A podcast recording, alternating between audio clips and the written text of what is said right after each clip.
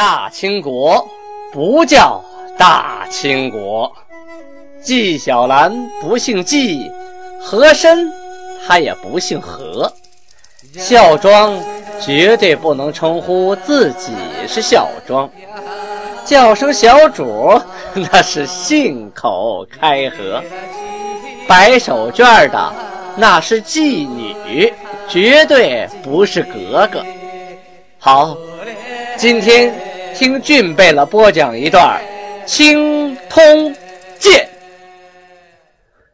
听众朋友们，大家好。上次啊，我们讲到清太祖努尔哈赤啊，带兵攻打凤吉铺，没有成功。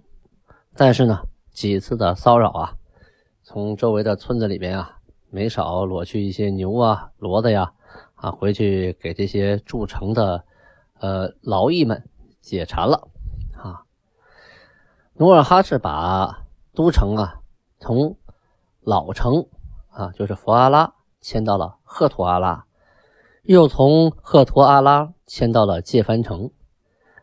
这一回呢，从界藩城又迁到了萨尔虎山上新建的萨尔虎城，一步一步的啊，在向西移动。这个萨尔虎城啊，跟沈阳城之间中间没有什么阻隔的东西了。原来有个抚顺城啊，被他第一次拿下了，也烧光了，所以就是一座废墟，等于是畅通无阻。所以啊，他一直要惦记着打沈阳，这可是一座大城啊。什么时候打的呢？就在今年清太祖天命六年，公元一六二一年。农历辛酉年啊，就是这一年，他打的沈阳城，结果如何呢？好，首先我们介绍一下沈阳啊，怎么回事？为什么叫沈阳呢？啊，它是不是还有别的名字呀？什么时候有的沈阳啊？沈阳，元朝的时候啊，叫沈阳路，就是马路的路啊，但是它不是指马路的意思啊，是指一个地方啊。明朝的时候啊。叫沈阳中卫啊，因为那时候在关外，属于卫所，叫中卫。东边有东木山，南边有浑河啊。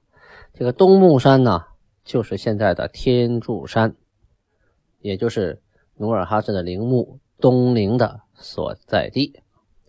那个地方叫东陵区啊，也就是我的故乡，我就出生在东陵区，经常遥望天柱山。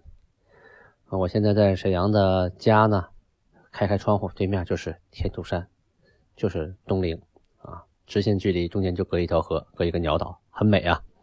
这个东木山啊，不是指吉林啊长白山那个六顶山，不是那个东木山，那个东木山是大作荣啊建立渤海国的那个东木山，他俩重名了啊。这个南边的浑河，东边有神水流入，西边呢有辽河。洪武二十一年，就是一三八八年，指挥闽中重修沈阳城。这个沈阳城啊，是在那个时候修的啊，就是一三八八年重修的啊。沈阳城城周围啊有九里，沈阳城的战略地位啊十分重要，它是辽东城的藩屏，意思就是它的屏障。这辽东城啊，指的就是辽阳市的老城。啊，现在还在啊，还有城门，大家可以去看一看。大家可能想了，哎，沈阳怎么成了辽阳的屏障了呀？沈阳是辽宁省的省会呀，辽阳是个小城市啊，怎么倒过来了？哎，在过去啊，这个辽阳啊，才是辽东的第一重镇。为什么叫辽阳呢？是吧？啊，它是辽水之阳啊，辽河之阳。现在看地图呢。它是在太子河的南边，这个太子河呀，最后就注入辽河，和辽河是一脉相承啊，它是辽河的上游。同时呢，它也是辽东的第一重镇，辽东的整个这个将军呐所在地呀，啊，衙门呢都在那里。沈阳刚才说了，为什么叫沈阳啊？不是说有东有神水流入吗？哎，它在神水之阳。这个神水啊，现在啊，就是。呃，我们所说的北运河啊，沈阳后来人工开凿了一个叫南运河，啊，后来又有一个沈水连在一起了，形成一个环城的水系带状公园啊，现在叫北运河。所以啊，沈阳城啊，在沈水之阳，所以叫成了沈阳。咱们上文书不是说了，明朝罢了熊廷弼的经略嘛，让袁英泰代之。这个袁英泰啊，他建议啊，三路出师啊，就是三路大军，用大将十人，各领一万兵啊，准备攻打金国。还没等他出门了，努尔哈赤已经发兵。攻打沈阳了，在这个月的初十啊，努尔哈赤起兵，他用那个大的马车啊，牛车，四个轮的，大的木轮呐，四个轮，上边啊放上那种钩梯啊，梯子前面带个钩，往城上一搭一扣，嘿，结结实实不下来，你推都推不动啊，大钩梯子，然后用那个毡子呀。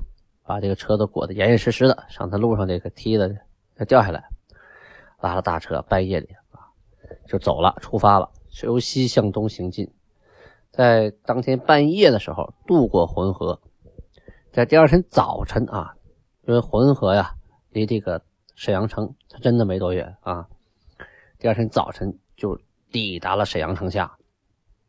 明朝的部队啊，这沈阳的防范那。真的也不是一般的那个坚固哈，他在城外呀，绝堑十层，什么概念啊？就城外边一圈、两圈、三圈、四圈，一环、两环、三环、四环、五环、六环、七环、八环、九环、十环，好家伙，十圈什么深沟啊？这个你的车就过不来了啊，马也过不来，人也过不来啊。你过来你得搭梯子啊，要么你就得填沟，反正要么就得挖。把这沟两边挖斜坡，那边再挖斜坡上。你想平的速度唰冲过来，没门这一层一层的，而且这个深呢达到一人左右啊！你掉下去了，再想爬上来还费劲。你必须得填东西啊！里边呢插的尖尖桩的啊，就尖朝上的木桩。你要往下蹦还不好办，那掉下去就穿穿糖葫芦了。上边呢盖上那个麦秆啊，玉米杆子。啊，这些东西又盖上土，你这不注意啊，你还发现不了啊。是石道，你不注意，你一道你也看不见。等往前一跑，马失前蹄，哐掉下去，直接就扎在马肚子上啊。被发现了，你得想办法把它填上。你马要停不住，人要停不住，啊，车子停不住，都掉沟里，挺挺狠的。过了这十层之后啊，还有俊豪一道。这就不是一般的那个沟了，这不是一人多深那么简单了啊，是个大深沟啊！里边呢还竖那种大木头，就建这个大深沟里边还建了一道木头大栅栏。进进城啊，就离城特别近的地方还有两道壕沟，这两道啊宽五丈，深两丈，我的个天哪，这人掉下去能摔死，深两丈啊！这得挖多久啊，是吧？而且里边都有尖桩的啊，一根一根的朝上。在里边呢，筑拦马墙一道，就是除了这些尖桩的之外啊，还有一道墙是马是过不去的。这个墙中间呢，还留了炮眼儿，一旦你进了这个深沟，在深沟那边墙那边的人也在沟里，但中间隔着这道防马墙，在炮眼那边的人可以从炮眼里发火冲、射箭。还能拿长矛往里扎，这很可怕呀！你没处躲呀，后边是后边是墙啊，是都是沟啊，没有空间。你下来我就扎，下来我就扎。什么时候人把这沟填满了，马把这沟填满了，它也就变成平的了。拿人肉去填啊，那那那是多么惨烈的事情哈！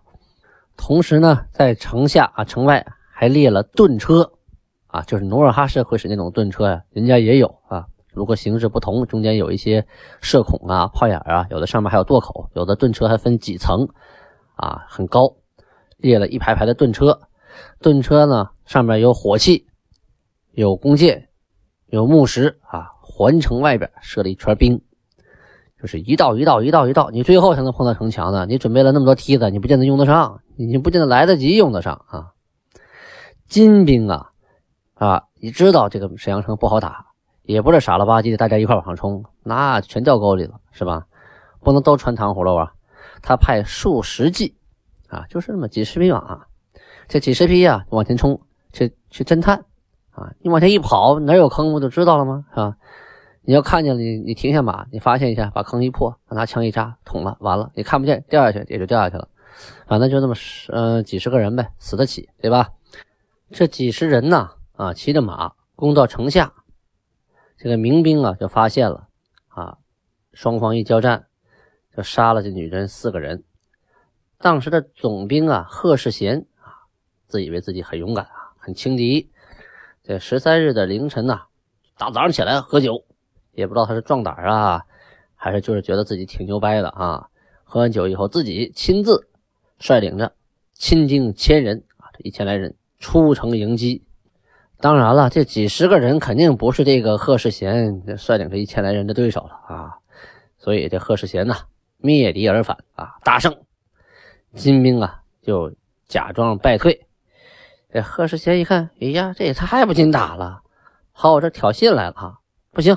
不能让他们随便就这么跑了，我多砍俩脑袋回去领功，带着兵追啊，开始出城追，追出没多远，忽然之间，从四面八方的冲过来这个一大堆这个骑兵啊，全都是精骑兵啊，重盔重甲的，马也挂着甲的，瞬间就把他给围上了，这可把他给吓坏喽，也不敢打了，赶紧就往回逃啊。一边战士一边跑啊，就往沈阳城这个西门啊，跑到西门。本来从东边开打的，这个被追到西门，身上啊中了十四箭啊。当然他也有盔甲，有的箭呢就扎在盔甲上，有的呢呃扎到肉上啊。他穿透盔甲，有的地方呢没有盔甲的也中了箭。这十四箭反正密度也不小啊。城中啊，听说贺世贤总兵啊被射了这么多箭，都射成刺猬了。我们这这这这这还怎么打呀？啊，官都不在了，我们还玩什么命啊？像鸟兽一样四散奔逃啊！转眼间跑没影了，也不管你呀挖了多少壕沟，也不管你城有多高，炮有多利啊，也不管你人有多少。《出师表》里说的好啊：“射人先射马，擒贼先擒王。”我把你的守将啊。给射杀了，那当兵的谁还拼命啊？是吧？没有当官的看着了，还拼什么命啊？谁的命不是爹妈给的呀？就一回死了不就没了吗？啊！所以啊，能保命要紧呐，说全跑了。这就是金军的一个策略啊，叫诱敌深入，同时也证明了骄兵必败的道理啊。对方守将死了啊，很多兵也都逃跑了，逃离了岗位。但是呢，这个城还在，这些沟还在。你想攻这个城啊，还是要费点力气的，是吧？可恰巧呢，哎，总是在关键时候有关键的人出现啊。呃，咱往前了说，说早些时候啊，明朝啊，有一个官员叫张全来巡视沈阳，他看见这个城中啊，有好多蒙古的降人啊。有的是蒙古人，有的是女真人，就是投降的。说白了就是俘俘虏啊，就是被战被抓起来的战俘，投降的很多很多啊。他就觉得这不是事儿，这也太多了啊，就跟这个守将说呀：“将来如果金国的部队兵临城下，一定要把他们集中起来，都撵到城外边去。这在里边太危险了。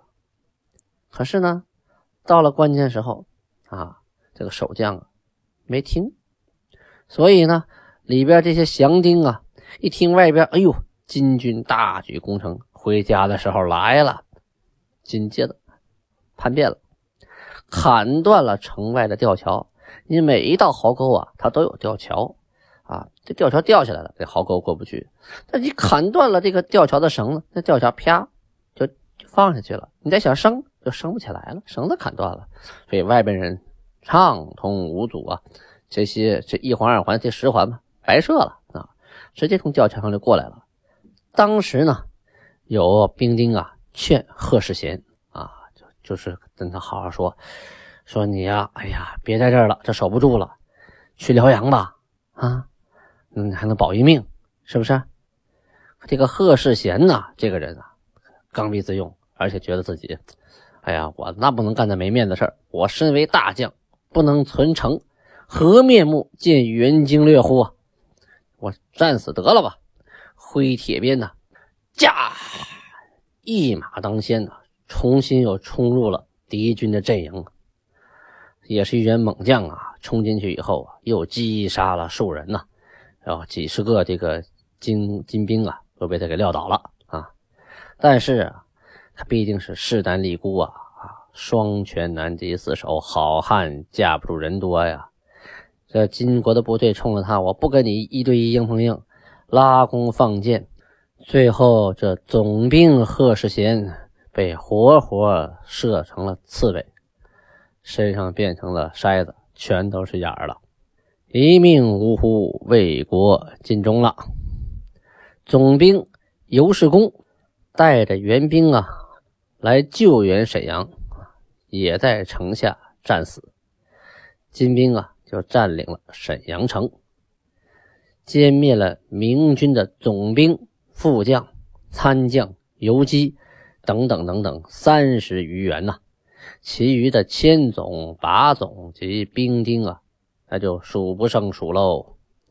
这城中的百姓啊，在战乱中被杀者也是不计其数啊！